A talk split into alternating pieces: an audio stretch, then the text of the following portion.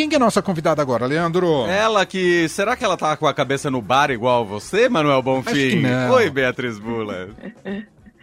Oi, Leandro. Essa hora, né? Todo mundo querendo já sextou, né? Exato. Mas eu tô de plantão no fim de semana, então é, não é uma sexta lá tão animada quando a gente trabalha, né? No sábado e no domingo. É verdade. Bom, Bia, temos que comentar aqui. Tivemos a primeira etapa do julgamento do ex-presidente Jair Bolsonaro no Tribunal Superior Eleitoral. Acompanhamos ontem, só deu tempo das defesas né, do presidente, do PDT, a leitura do relatório e ainda a expectativa agora efetivamente para o voto uh, de todos os juízes que fazem parte ali do TSE, que tem uma composição que une ministros do Supremo e outros uh, juízes. E aí, Bia, não sei por qual aspecto que você quer comentar primeiro, se é mais jurídico ou também das consequências políticas do que pode uh, vir a partir desse julgamento, mas é, é contigo, a bola está contigo. Tá bom. Eu acho que é, tudo é jurídico e político nessa história, né? Não tem muito, é, muita separação, até por ser um julgamento no TSE, né? Que é o Tribunal é, superior eleitoral, justamente que analisa as causas aí que estão ligadas de alguma maneira às eleições, é, e nesse caso as eleições do ano passado. É, eu acho que, como foi ontem, a gente acabou não comentando aqui na rádio, vale só recapitular brevemente, né, que teve é, o início desse julgamento, que não foi finalizado, é, teve a, a, manifestação do Ministério Público Eleitoral, que a gente já sabia qual era, né, porque é, é o momento, então, que o representante do Ministério Público reitera o que já foi colocado ali nos autos de maneira escrita, né? E o pedido, então, pela condenação do ex-presidente Bolsonaro, é, que está tendo a sua conduta analisada com relação àquela reunião lá dos embaixadores, é, para o qual foram convidados, aliás, embaixadores estrangeiros para o Palácio é, no ano passado, para que então o Bolsonaro fizesse uma apresentação que colocava em xeque a segurança é, das urnas, a segurança do sistema eleitoral de uma maneira aí sem nenhum tipo é, de informação que é, confirmasse o que ele estava falando, muito pelo contrário, com todas as informações é, e dados ali é, técnicos mostrando o contrário, né? Que na verdade aquilo era uma mentira, que o sistema era seguro. Então, é um desdobramento, ok, daquela reunião, daquele momento específico, mas também de tudo que aconteceu dali para frente, né, na hora dessa estratégia do Bolsonaro é, e do bolsonarismo de maneira geral, de é, questionar as eleições, não aceitar, de certa maneira, o resultado, né, o Bolsonaro que não passou a faixa para o Lula, viajou para os Estados Unidos, depois os apoiadores mais radicais é, do ex-presidente que é, fizeram aquela invasão, aquela tentativa de golpe em Brasília no dia 8 de janeiro, é, e todos os desdobramentos que a gente tem visto no curso dessa investigação, que mostram que é, a coisa é, tem ramificações mais complicadas até do que a gente supunha naquele dia 8, né?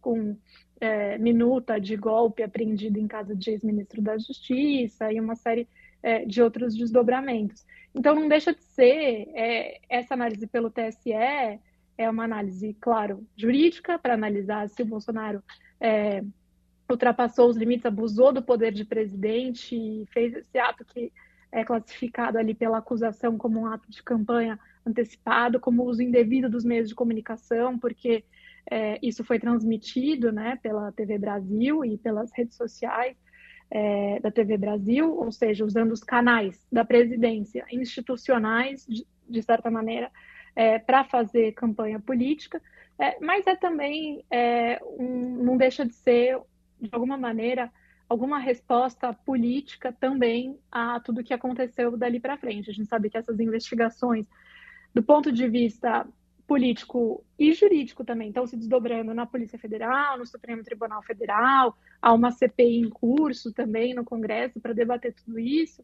Então tem o seu foro, tem o seu lugar próprio de acontecer, mas é, digamos, uma primeira resposta que se dá é, a esse discurso golpista, né? Então é, é interessante acompanhar o que vai acontecer. Há uma expectativa de que o julgamento acabe na quinta-feira da semana que vem, vai ser retomado na terça, né? Mas só a leitura do voto do relator da ação na corte, que é o ministro Benedito Gonçalves, que é ministro do STJ também. É, tem 400 páginas, parece, então é, deve ser um julgamento que se estende pelo menos aí até quinta, com a previsão de um, é, de um resultado na quinta-feira.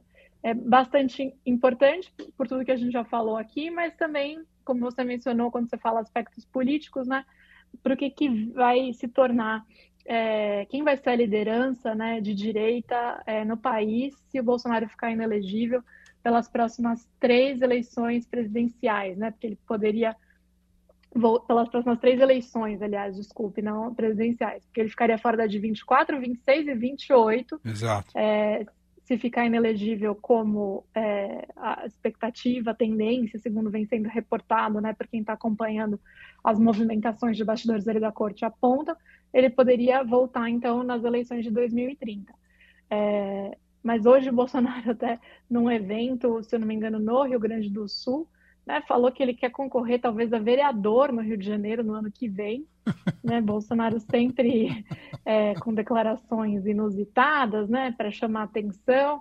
É, ele também falou, né, que em 2026 o presidente do TSE vai ser o Cássio, o ministro Cássio Nunes Marques, né, que foi indicado a um aliado, considerado um aliado é, do ex-presidente Jair Bolsonaro e a vice-presidência vai ser do André Mendonça, também um, um dos os dois ministros é, que foram indicados pelo Bolsonaro, né? E aí ele até falou hoje, né? As coisas mudam e será que essa mudança antecipa essa vontade, né? Essa vontade de, de concorrer, digamos assim. Então é ele sinalizando que se tiver os ministros que ele indicou no comando da Corte Eleitoral, de repente, né? Teria um jeito, digamos assim.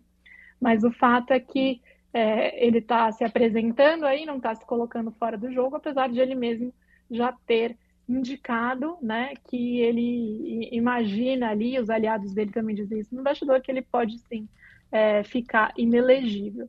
E aí vai haver, claro, é, por mais que ele continue como uma figura política importante, mas vai haver uma disputa política para saber quem que ocupa, portanto, essa posição que foi ocupada pelo Bolsonaro e segue sendo, né? Então vai ser quem? Vai ser Tarcísio, é, o governador aqui de São Paulo, que vai conseguir é, capitalizar para ele isso, vai ser a Michele Bolsonaro, quem vão ser né, os players aí que vão conseguir assumir esse capital político, o espólio do Bolsonaro, digamos assim, pelo menos nesse período, Exato. se de fato ele ficar inelegível.